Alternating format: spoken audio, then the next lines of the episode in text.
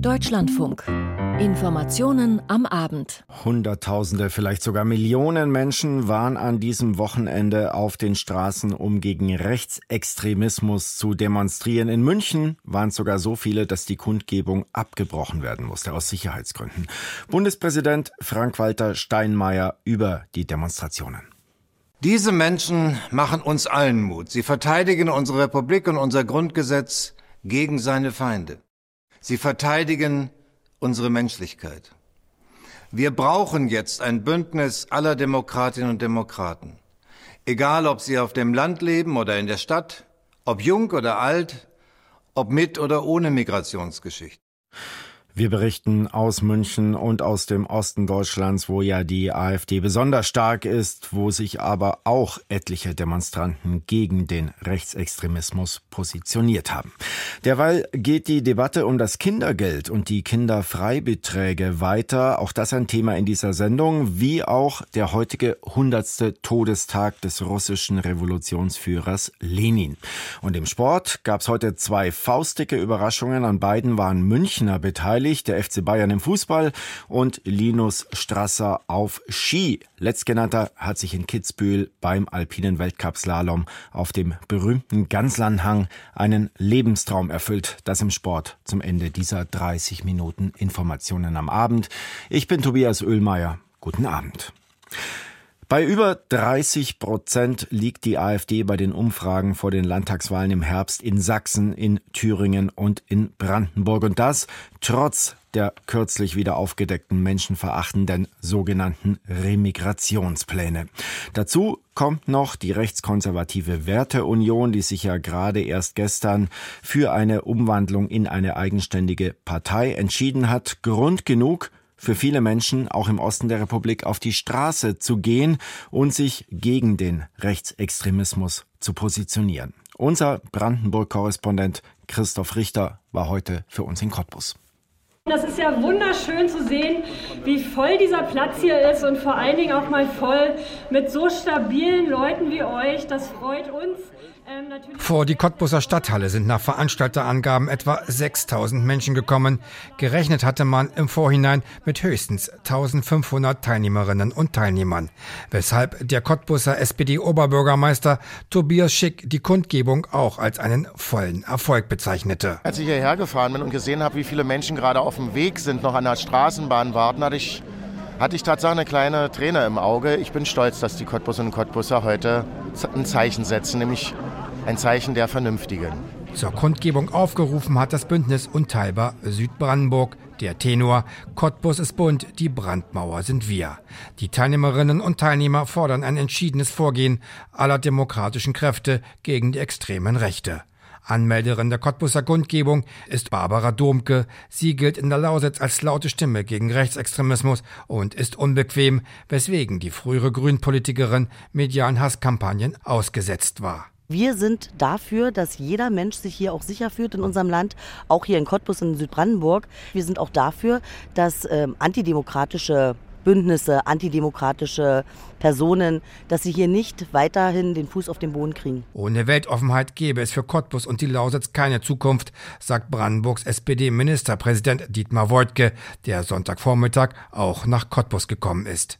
Also ich glaube, dass jeder die Nachrichten der letzten Tage verstanden haben muss, dass wir eben nicht mehr darüber reden können, dass es sich bei der AfD um eine normale Protestpartei handelt, sondern dass es eine Partei ist, die hochgefährlich ist, die einen harten rechtsextremistischen Kern hat und dass dieser rechtsextremistische Kern sich wirklich darauf vorbereitet, in Deutschland die Demokratie abzuschaffen. Den Strukturwandel, den Brandenburg, insbesondere die Lausitz momentan mit Erfolg gestalte, so Wojtke weiter, könne nur in einer Demokratie gelingen. Die wichtigste Zutat zu unserem Erfolgsrezept ist Weltoffenheit, Toleranz, Demokratie und Freiheit. Und das dürfen wir nie vergessen. Cottbus gilt als eine AfD-Hochburg 2019.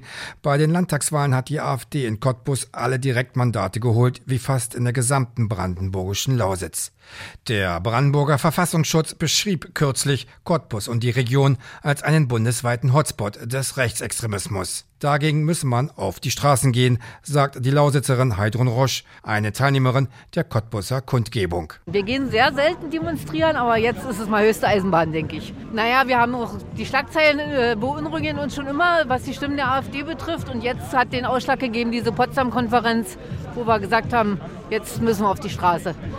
In Brandenburg waren heute Kundgebungen in Strausberg, Perleberg, Templin und Fürstenwalde angemeldet. Auch in anderen ostdeutschen Städten wie in Chemnitz, Neustrelitz und Dresden sind Menschen heute gegen Rechtsextremisten durch die Straßen gezogen. Ich habe es eben schon gesagt, Hunderte, Tausende auf den Straßen an diesem Wochenende. In Halle in Sachsen-Anhalt 16.000, in Stuttgart und Karlsruhe je 20.000, in Dortmund 30.000, in Hannover 35.000, in Frankfurt 40.000, in Bremen 50.000, in Berlin 60.000, in Hamburg 50 bis 80.000 und in Köln 70.000. Die Zahlen, sie sind schwer zu verifizieren. Oft gibt es eine gewisse Diskrepanz zwischen den Veranstalterangaben und denen der Polizei. Aber Fakt ist, es waren viele, sehr viele, zu viele sogar in München, wo die Demonstration wegen Überfüllung abgebrochen werden musste. Regina Kirschner. Ihr seid crazy viele. Habt ihr Bock auf die Demo? Ja! ruft die Moderatorin von der Bühne. Rund um das Siegestor in München ist kein Durchkommen mehr. Schon eine Stunde vor Veranstaltungsbeginn standen die Leute dicht gedrängt, freut sich Jana Heffner von Fridays for Future, eine der Organisatorinnen. Die Rechten, die sind so laut und äh, wir müssen jetzt zeigen, dass die schweigende Mehrheit das nicht, nicht weiter hinnimmt und dass wir jetzt auch laut sind und auf die Straße gehen und für Demokratie, Toleranz und Vielfalt eintreten. Doch bereits eine Stunde nach Beginn ist Schluss. Wie schon am Freitag bei der Demo in Hamburg müssen die Organisatoren auch in München die Veranstaltung abbrechen, wegen Überfüllung. Laut Polizei sind über 100.000 Menschen auf die Straße gegangen, um ein Zeichen gegen Rechtsextremismus zu setzen. Die Veranstalter sprechen sogar von über 200.000 Teilnehmern. Ausgegangen war man im Vorfeld von etwas über 25.000. Ganz München hasst die AfD! Ganz München hasst die AfD! rufen die Demonstranten. Auf den Plakaten steht Nazis nein danke oder Nazis hatten wir schon, war Kacke. Gemeinsam gegen Rechts, für Demokratie und Vielfalt ist das Motto. Wir sind hier, um die Demokratie in Deutschland und Europa zu verteidigen. Es ist wirklich Zeit, dass man jetzt einmal Farbe bekennt. Dass wieder über Deportationen gesprochen wird. Es ist wirklich wie bei den Nazis. Es macht mir schon Angst, dass das einfach wieder kommt. Die AfD äh, stachelt so viele Menschen leider negativ auf und ich finde es wichtig, ein Zeichen zu setzen für Demokratie. Die Welt ist bunt, München ist bunt. Enthüllungen über ein Treffen von Rechtsradikalen mit AfD-Politikern in Potsdam haben die bundesweite Bürgerbewegung ausgelöst. In München hatten über 200 Organisationen dazu aufgerufen, darunter Gewerkschaften, Vereine oder Jugendorganisationen einiger Parteien. Es sollte eine Bewegung aus der Zivilgesellschaft heraus sein. Auf der Bühne sprechen durften Politiker daher nicht. Trotzdem nahmen auch mehrere bayerische Spitzenpolitiker teil, darunter Münchens Oberbürgermeister Dieter Reiter von der SPD. Das sind die Momente, wo ich stolz bin, Münchner Oberbürgermeister zu sein. Wenn 100.000 Menschen hier sind, die sich einfach gegen diese Politik, gegen diesen Rechtsruck in der Politik in Deutschland, in Bayern, aber auch in München wenden. Und das haben wir immer geschafft und das werden wir auch in Zukunft schaffen. Bayerns Vize-Regierungschef Hubert Aiwanger von den Freien Wählern blieb der Veranstaltung fern. Er sprach auf einer Bauerndemo im Allgäu. Zuvor hatte er vor einer linksextremistischen Unterwanderung der Demos gegen rechts gewarnt. Sein Parteikollege, der frühere bayerische Kultusminister Michael Piazzolo, sieht diese Gefahr nicht. Er stand ganz vorne an der Bühne. Oder Weil ich es sehr wichtig finde, gegen rechts zu demonstrieren. Äh, das ist in Deutschland äh, die AfD zu stark und deshalb tue ich auch alles, um äh, entsprechend ein Zeichen zu setzen. Und ich finde es sehr, sehr gut, dass wir das hier alle zusammen tun.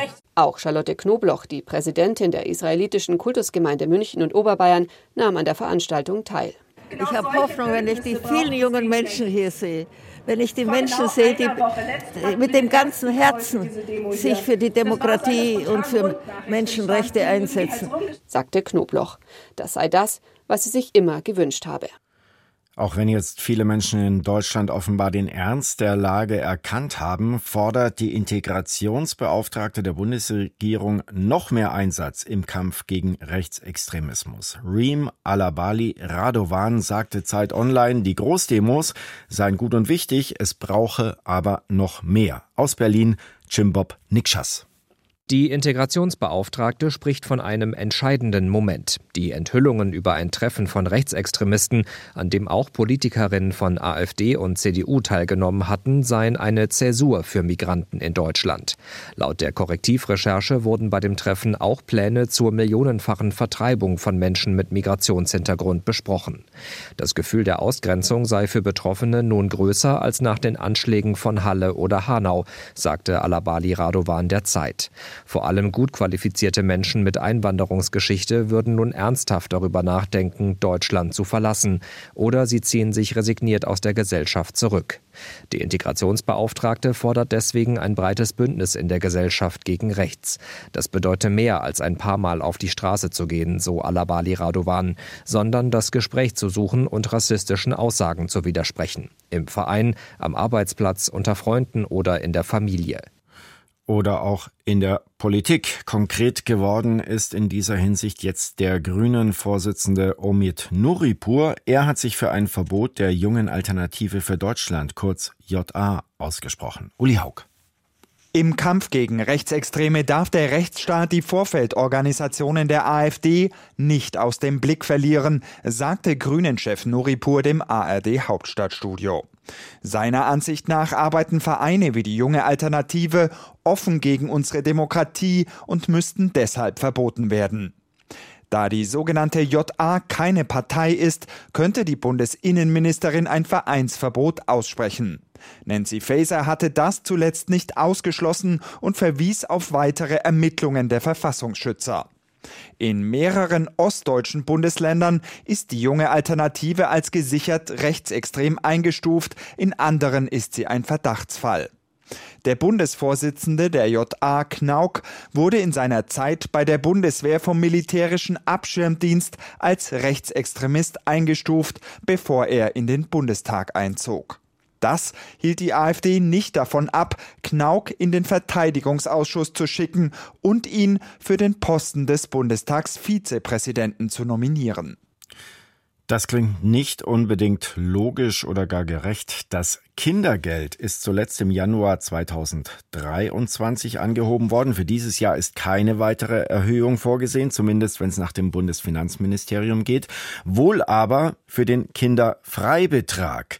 Und der bringt ja nur Besserverdienenden eine Erleichterung. Das kann schon mal einen Steuervorteil von rund 300 Euro pro Kind und Jahr ausmachen. Und das bei den Sparbemühungen der Bundesregierung. Also kommt Kritik auf in der Ampel. Jörg Münchenberg.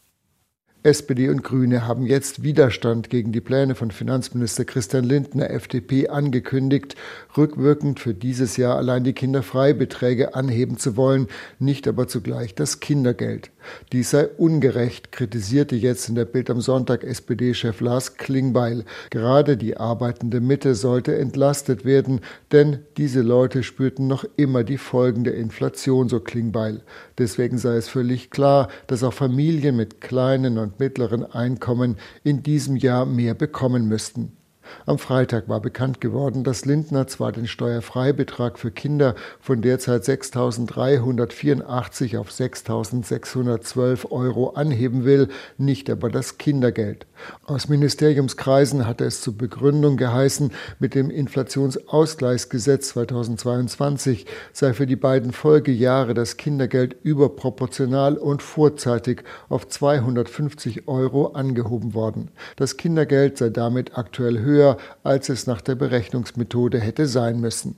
Der Anstieg beim Kinderfreibetrag sowie beim Grundfreibetrag sei dagegen verfassungsmäßig zwingend geboten, und zwar aufgrund des höheren Regelsatzes beim Bürgergeld.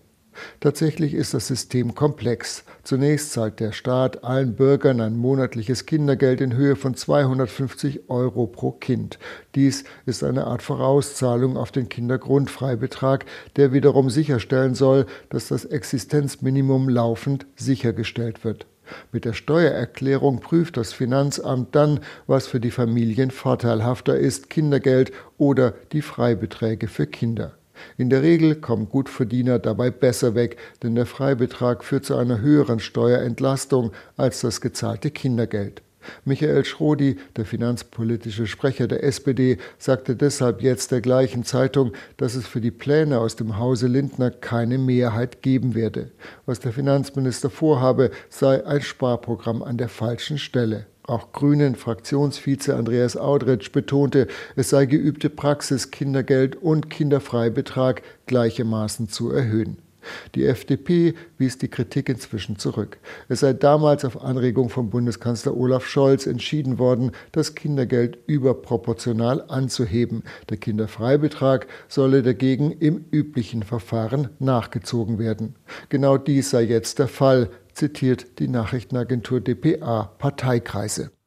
Es ist 18.25 Uhr. Sie hören den Deutschlandfunk. In den Nahen Osten. Dreieinhalb Monate wütet er jetzt schon, der Krieg zwischen Israel und der Terrororganisation Hamas.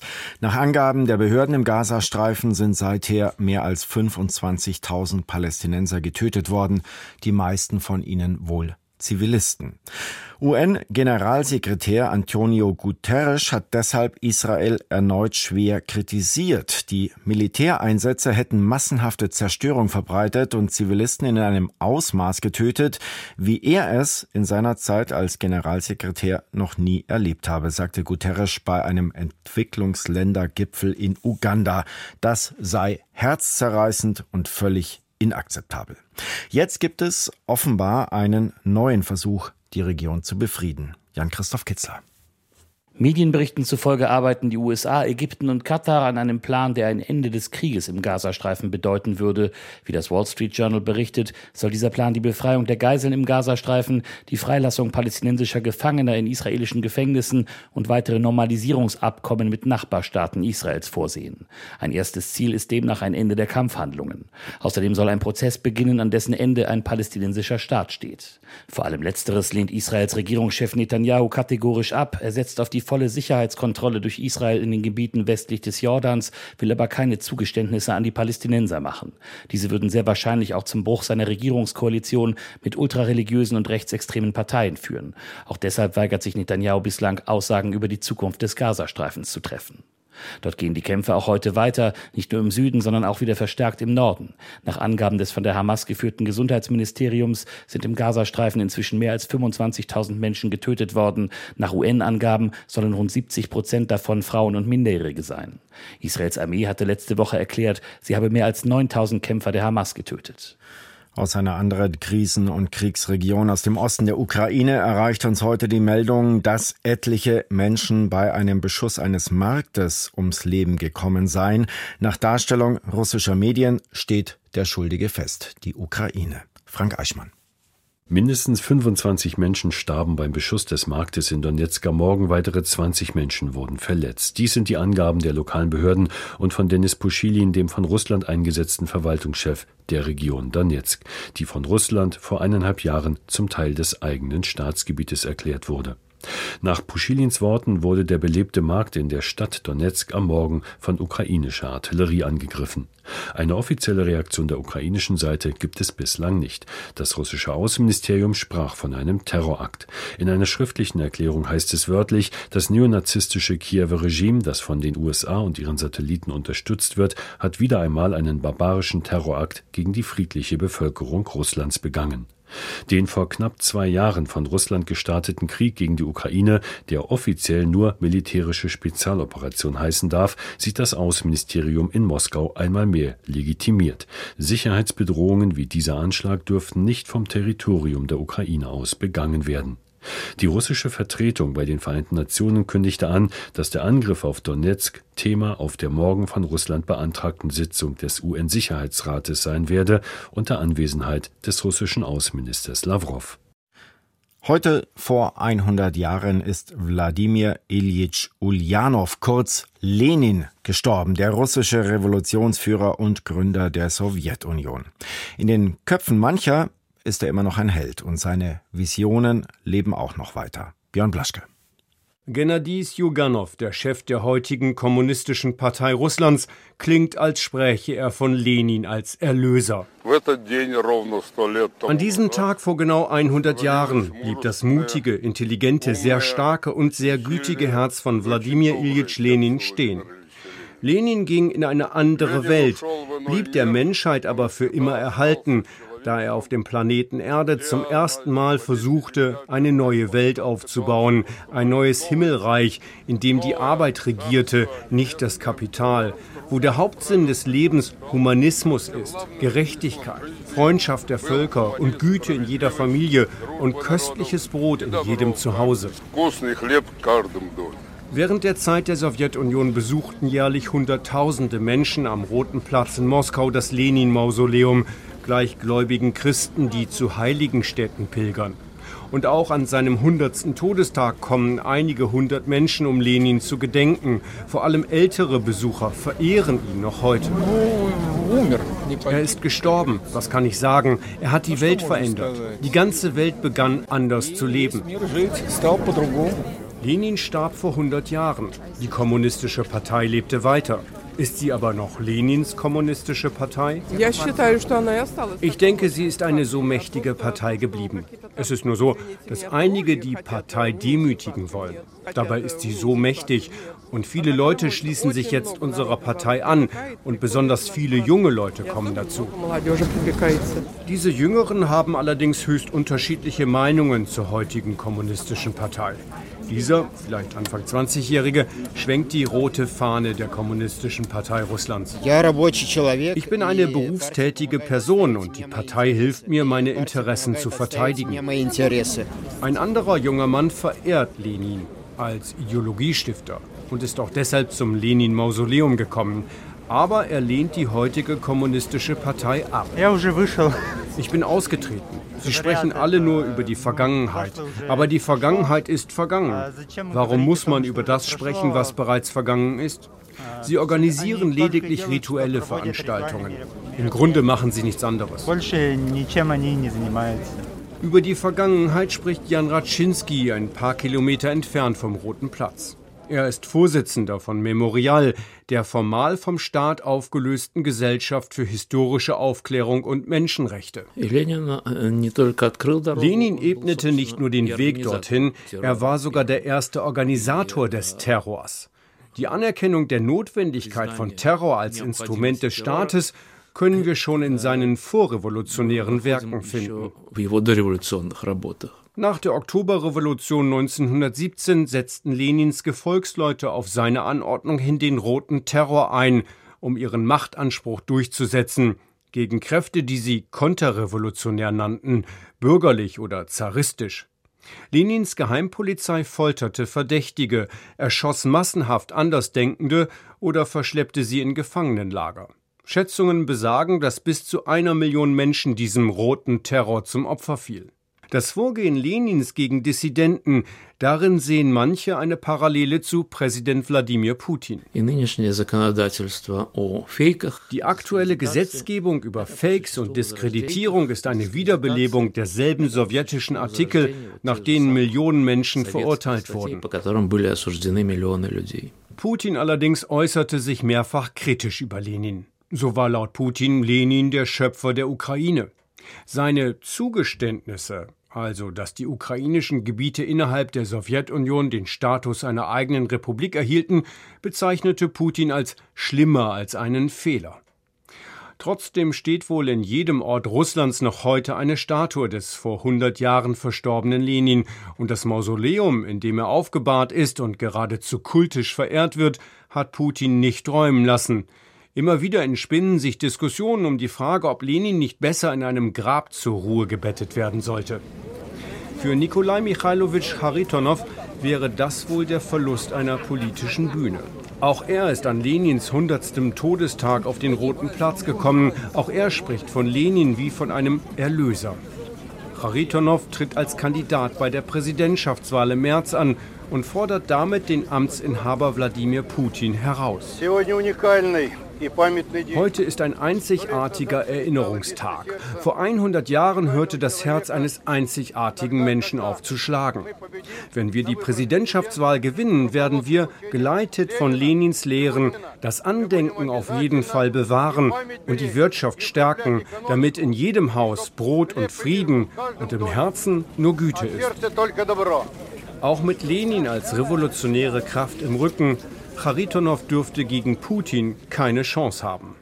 Und damit zum Sport. Maximilian Rieger ist zu mir ins Studio gekommen. In der Fußball-Bundesliga, da tut der FC Bayern im Moment einiges dafür, dass der neue Meister Bayer Leverkusen heißt. In der Tat, der FC Bayern verliert nämlich heute sehr überraschend zu Hause gegen Werder Bremen 0 zu 1. Am Ende das Ergebnis aus Sicht der Münchner. Edgar Endres.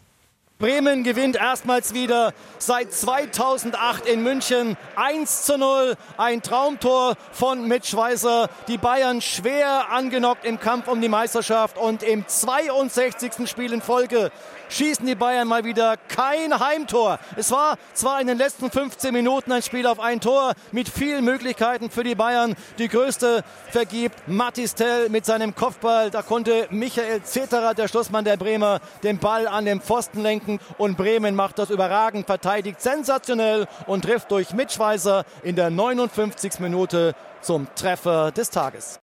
Kitzbühel ist seit vielen Jahren die Wahlheimat des deutschen Slalomfahrers Linus Strasser. Beim Weltcup hat ihm das bisher aber nie so wirklich geholfen. Heute gewinnt er dann aber endlich das Rennen an seinem Hausberg. André Siems. Er nennt ihn oft liebevoll den Schweinshang, weil er so schwer zu befahren ist, der Hang von Kitzbühel. Aber diesmal wurde aus dem Schweinshang der Glückshang. Linus Strasser hat einen unglaublichen zweiten Durchgang in den Schnee gezaubert. Keiner war so schnell wie er, keiner hat so eine aggressive Linie gewählt wie der Wahl-Kitzbühler und gewinnt zum ersten Mal in seiner Karriere die Goldene Gams, die Siegertrophäe. Nach dem ersten Lauf war Strasser noch Vierter, knapp zwei Zehntel fehlten ihm zum Podest, aber das hat er im Finale der Top 3 30 locker reingefahren. Strasser sichert sich damit auch seinen ersten Saisonsieg. Zweitbester Deutscher war Sebastian Holzmann auf Rang 22, Anton Tremmel wurde 23. Fürs Podest hat es aus deutscher Sicht beim Biathlon-Weltcup in Antholz nicht gereicht. Die Ergebnisse machen trotzdem Hoffnung für die Weltmeisterschaft in zwei Wochen. Patricia Gabor. Vanessa Vogt wird starke Vierte im Massenstart in Antolz beim letzten Rennen vor der WM. Vanessa Vogt hat im Schießen alle Scheiben abgeräumt, kam nur auf der Strecke nicht ganz hinterher. Ihr Sieg gestern in der Single-Mixed-Staffel hatte sie eben ordentlich Kraft gekostet. Sophia Schneider, die zweite Deutsche im Massenstart, wird 16. Ganz oben vom Treppchen winkt die Französin Julia Simon. Bei den Männern hat sich der Norweger Wettles Jostad Christiansen diesen Platz geschnappt mit einem dicken Vorsprung vor den Deutschen. Justus Strelo musste sich heute nämlich ebenfalls durchkämpfen nach seinem anstrengenden Weltcupsieg gestern. Am Schießstand werden die Beine zittrig, es reicht für Rang 9. Fast alle anderen Teamkollegen kommen unter die besten 20. Die Skispringer haben heute in Zakopane das letzte Springen der neuen Polski-Tour absolviert und Andreas Wellinger ist dabei aufs Podest geflogen. Martin Thiel. Andreas Wellinger tat sich bei Rückenwind in Sakopane schwer im ersten Durchgang, flog dennoch 135,5 Meter weit. Das bedeutete Rang 6. Eine Angriffsposition für das Finale und der Olympiasieger griff an. Topsprung im zweiten Durchgang 137 Meter. Die folgenden Konkurrenten patzten, hatten Probleme mit dem Rückenwind, bis auf einen. Der Gesamtweltcup-führende Stefan Kraft gewinnt vor Wellinger 134 Meter reichen dem Österreicher. Kraft holt damit seinen 109. Podestplatz. Das ist Rekord und sichert Österreich zudem den Sieg in der neuen Polski Tour mit 50.000 Franken Preisgeld. Kraft und Wellinger gehören damit auch zu den Favoriten bei der Skiflug-Weltmeisterschaft nächste Woche am Kulm in Österreich. Die Tennis Australian Open starten in ihre zweite Woche, also in die entscheidende Phase und seit heute stehen auch einige Viertelfinal-Teilnehmerinnen und Teilnehmer fest. Marcel Stober berichtet. Arina Sabalenka und Coco Goff waren in ihren Achtelfinalpartien schnell durch. Gleiches gilt für Novak Djokovic und Yannick Sinner. Alle vier sind in ihrer aktuellen Form ernsthafte Anwärter auf Titel bei den Australian Open. Bei den Männern musste Andrei Rublev etwas länger kämpfen. Gegen den letzten verbliebenen Australier Alex Dimina setzte er sich in fünf Sätzen durch. Stefanos Tsitsipas, Finalist des Vorjahres, unterlag Taylor Fritz in vier Sätzen. Der Deutsche Kevin Krawitz hat gleich in zwei Wettbewerben den Einzug ins Viertelfinale geschafft. Erst im Doppel mit Tim Pütz, später im Mixed mit der US-Amerikanerin Melika Martinez. Tamara Korpatsch hingegen scheiterte mit ihrer französischen Doppelpartnerin in Runde 3. Und auch im Sport sind die Demonstrationen gegen Rechtsextremismus ein Thema. Gerade aus dem Fußball hat es in den vergangenen Tagen ja viele Stimmen der Solidarität gegeben. Die Vizepräsidentin des Deutschen Olympischen Sportbundes, Verena Bentele, begrüßt das, weil die AfD die Werte des Sports in Frage stelle wenn man über die Menschen eben immer wieder so spricht, dass sie diffamiert werden und dass sie vorverurteilt werden, dann hat das immer das Potenzial, dass es normaler wird und dass Menschen das einfach so hinnehmen und schlucken. Und da als Sport dagegen zu stehen und sich klar dagegen zu verwahren, ist mir ein ganz wichtiges Anliegen und dem ganzen DOSB-Präsidium, dem Vorstand und den Mitgliedsverbänden genauso. Das hat Bentele dem Deutschlandfunk gesagt. Das ganze Interview dann gleich um 19.10 Uhr. Vielen Dank, Maximilian Rieger. Vielen Dank Ihnen für Ihr Interesse. Mein Name ist Tobias Oehlmeier. Ich darf Ihnen noch einen schönen Abend wünschen. Vielleicht ja mit Sport am Sonntag ab 19.10 Uhr.